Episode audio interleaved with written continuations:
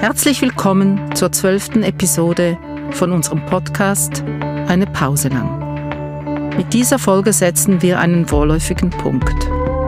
Eine neue Phase des Umgangs mit dem Virus hat begonnen und neue Themen sind wichtig geworden. Wir sammeln weiterhin Beiträge und melden uns bald wieder bei euch. Bis dahin alles Gute und herzlichen Dank nochmals an alle, die mitgemacht haben.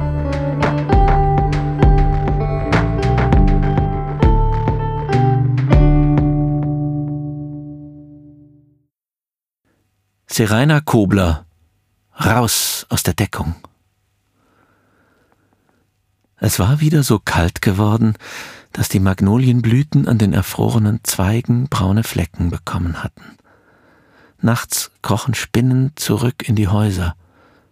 Marie lag im Bett und lauschte der müden Straße, deren stetiges Rauschen sie sonst in den Schlaf begleitete. Sie hörte einen Zug in den Schienen quietschen, so weit weg, dass sich normalerweise unzählige andere Geräusche über das Quietschen gelegt hätten, bis es in dem permanenten Klangteppich aufging, der ebenso zu der Stadt gehörte wie die Geschäfte mit den goldenen Schriftzügen an der Bahnhofstraße oder jene, die mit blutverkrusteten Händen nur ein paar Meter weiter um etwas Kleingeld bettelten. Ein Motor heulte auf. Noch immer kein Regen.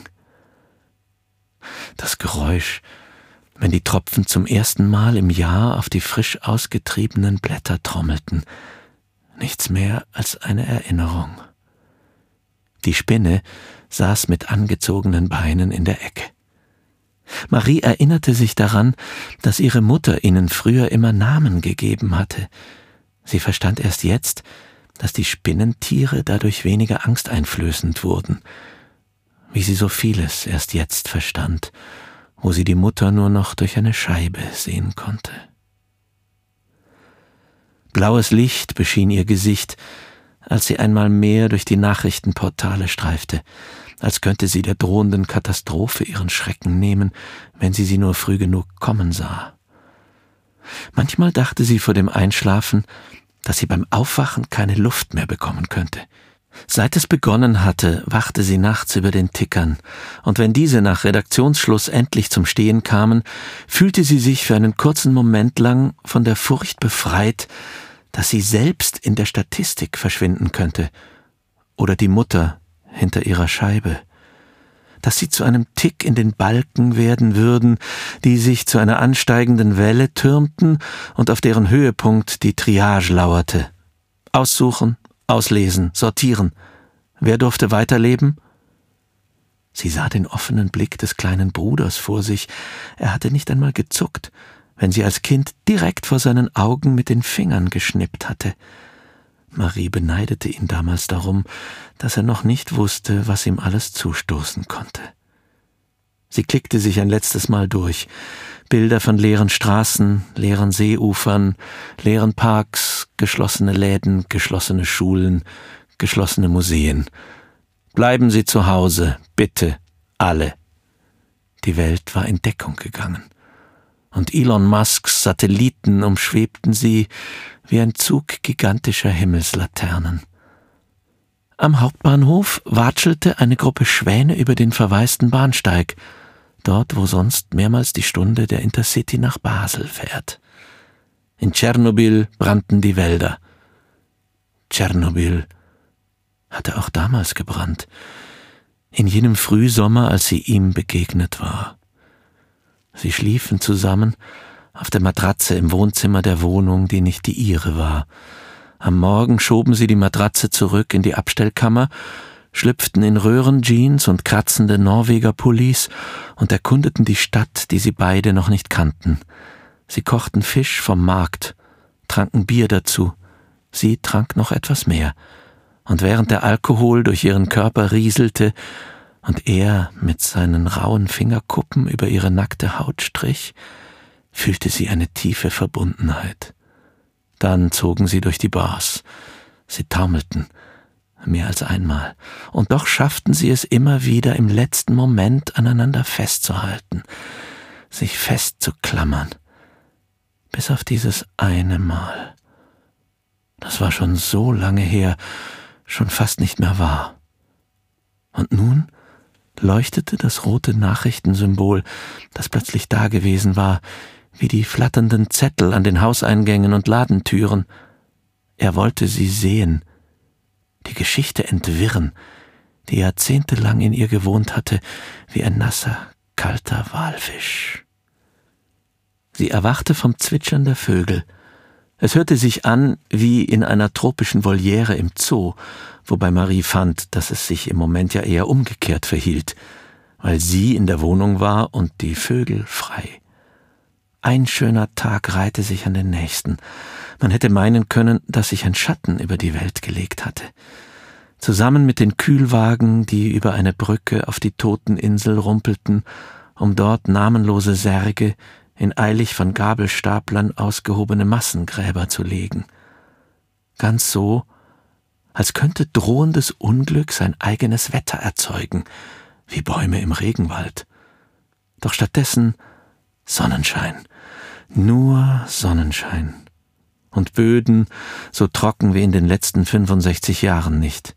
Wie um zu zeigen, dass diese Katastrophe nur eine Episode einer viel größeren, viel schwerwiegenderen Veränderung war.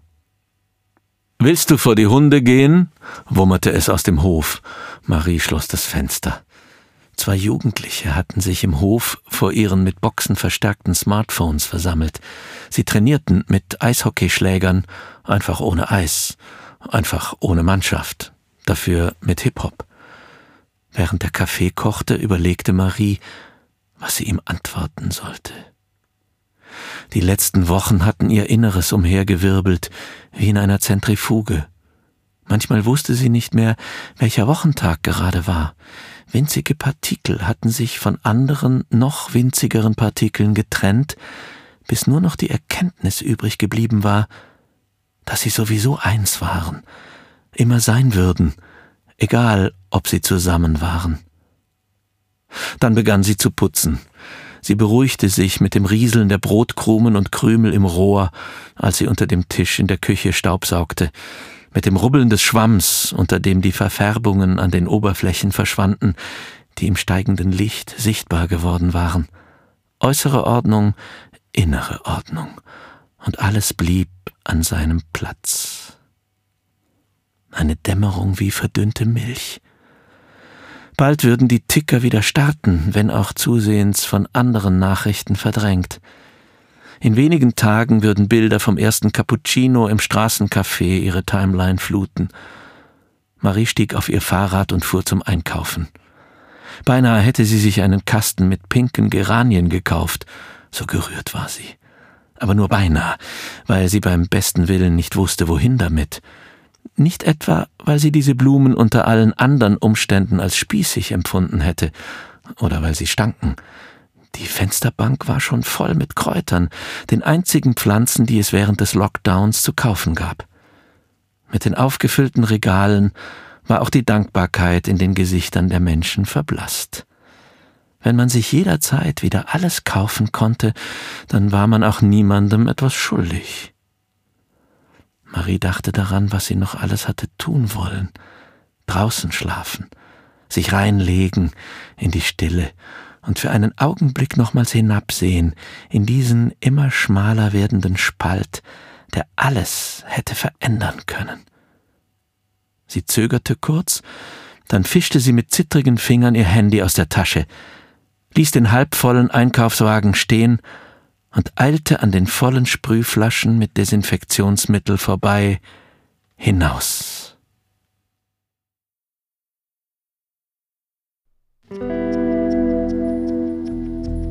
Podcast.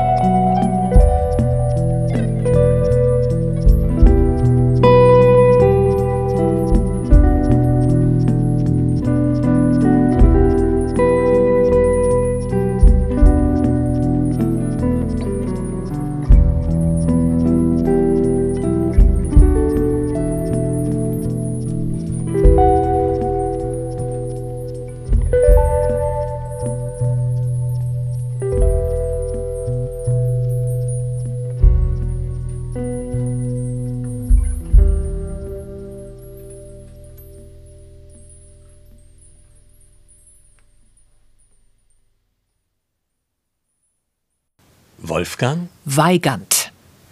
Gespräch zwischen einem Ehepaar im Mai 2021. Jetzt haben wir Jubiläum. Oh, habe ich die Rosen für etwas vergessen? Naja, ein Jahr ist das her mit der Quarantäne. Ach so, das traurige Jubiläum meinst du also? Wieso traurig? Na, wir gingen uns doch gehörig auf den Keks. Deswegen hatten wir uns ja während der Corona-Geschichte dieses Spiel ausgedacht mit den Komplimenten. Dreimal täglich eines. Und immer in der richtigen Dosis. Fitzbold. Naja, bei der langen Zeit der Quarantäne. Es war langweilig, musst du zugeben. Du hattest wenigstens deine Online-Tupperware-Partys. Was hat das denn jetzt damit zu tun? Wer sich alleine langweilt, ist doch zu zweit nicht unterhaltend. Willst du damit sagen, dass ich zu wenig geistreich bin für dich? Nein, da kannst du beruhigt sein. Geist ist doch geradezu Voraussetzung für Langeweile. Ist das von dir? Nein, von Max Frisch. Aber was ich eigentlich sagen wollte, in der Quarantäne hätten wir ja auch übertreiben können mit den Komplimenten. Kommt dann nicht mehr so glaubwürdig rüber. Eine Überdosis schadet meistens. Ja, wäre ja auch das Gegenteil von der Homöopathie. Was? Naja, eben möglichst kleine Dosierungen und viel verdünnen. Aber bleibt denn dann am Ende von einer Liebeserklärung noch übrig? Es kommt auf die Absicht an. Und von der Fähigkeit, bei plötzlichen Liebenswürdigkeiten nicht misstrauisch zu werden. Dabei hätte ich ja eher Grund dazu gehabt. Du, bei mir. Naja, deine vielen angeblichen Überstunden vor der Krise. Kommst du jetzt wieder mit deiner Smitlana? Was heißt meine? Du warst doch wegen ihr. Herrje, sie war positiv getestet im letzten Jahr. Ja, beim Schwangerschaftstest. Blödsinn, Covid-19 war's. Deswegen musste ich ja auch in Quarantäne. Und dann das ewige Homeoffice. Hast bestimmt ständig gemailt mit ihr. Auf dem privaten Account. An mein Korönchen oder so. Hattest du geschnüffelt? Die Frauen misstrauen den Männern im Allgemeinen zu sehr. Und im Besonderen zu wenig. Was? Gustave Flaubert, aber den kennst du sowieso nicht. Hey, hör doch mal auf mit der Smitlana. Und hänge endlich dein Schild vor die Tür. Diplomierte Beziehungsberaterin. Mit deinem Leitbild-Ethik-Dings da bist du ja auch nicht gerade weit gekommen. Die Zeit mag manche Wunden heilen, aber sie ist eine miserable Kosmetikerin. Von einem deiner Macho-Biker-Kollegen. Nein, von Mark Twain. War doch schwierig. Ist uns halt etwas entglitten.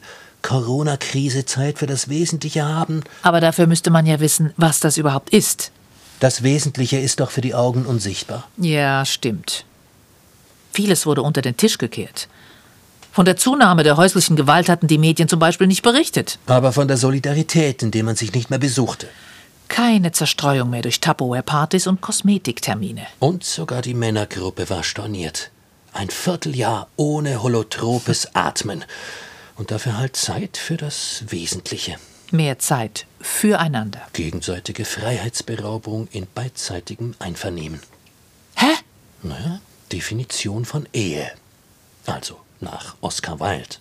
Wusste der schon was von unfreiwilliger Quarantäne? Übrigens, weil wir wieder ins Restaurant gehen können.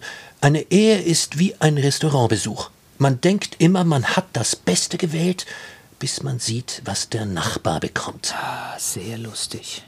Nimm's doch nicht so ernst. Ins Restaurant gehen macht sowieso nicht mehr so viel Spaß wie früher. Man kann ja nur noch Ferngespräche führen, weil die Gäste so weit auseinander sitzen. Und die Gabeln beim Raclette werden sie jetzt wohl bald auf einen Meter verlängern. Etwas Abstand ist immer gut. Und ein Plädoyer gegen zu viel Symbiose in der Ehe. Was? War ich denn zu symbiotisch? Eine Ehe funktioniert am besten, wenn beide Partner ein bisschen unverheiratet bleiben. Sagt wer? Claudia Cardinale. Großartige Schauspielerin. Ah, ist ja auch egal. Was? Naja, das mit den Spätfolgen der Krise für uns. War es das alles wirklich wert, das mit den immensen Kollateralschäden in der Gesellschaft? Aber wir trennen uns doch im Guten. Ja, aber vielleicht doch zu früh. Wir könnten ja den Termin nochmals verschieben. Stimmt. Heute ist eine Ehe schon glücklich, wenn man dreimal die Scheidung verschiebt. Danny Kay. Kenn ich auch nicht. Nur wer seinen eigenen Weg kennt, kann von niemandem überholt werden. Wow, meine Philosophin. Wollen wir nicht doch nochmals auf das Jubiläum anstoßen?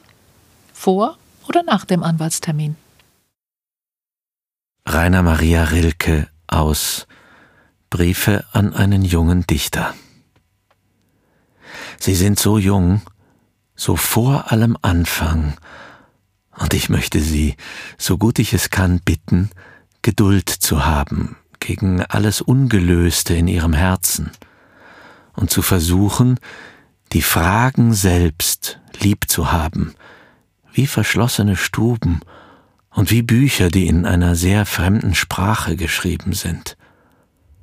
Forschen Sie jetzt nicht nach den Antworten, die Ihnen nicht gegeben werden können, weil Sie sie nicht leben könnten.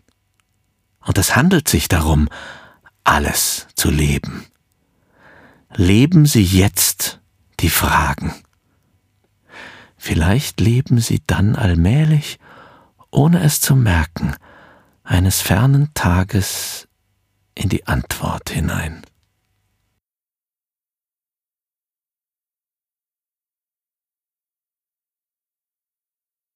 Das war Episode 12 von unserem Podcast Eine Pause lang. Sie hörten Raus aus der Deckung von Seraina Kobler, gelesen von Klaus Hämmerle.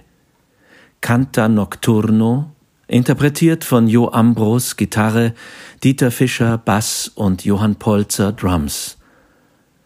Paargespräch 2 von Wolfgang Weigand, gelesen von Irina Schönen und Jan Rupf, sowie ein Auszug aus Briefe an einen jungen Dichter von Rainer Maria Rilke, gelesen von Klaus Hämmerle. Unser Jingle wurde komponiert und produziert von Nadja Zehler und Michelle Lehner. Redaktion Angelika Thoma, Daniela Hallauer, Jael Thoma, Klaus Hämmerle, Jan Rupf und Tino Marthaler. Eine Pause lang wird unterstützt vom Kulturhaus Kosmos in Zürich.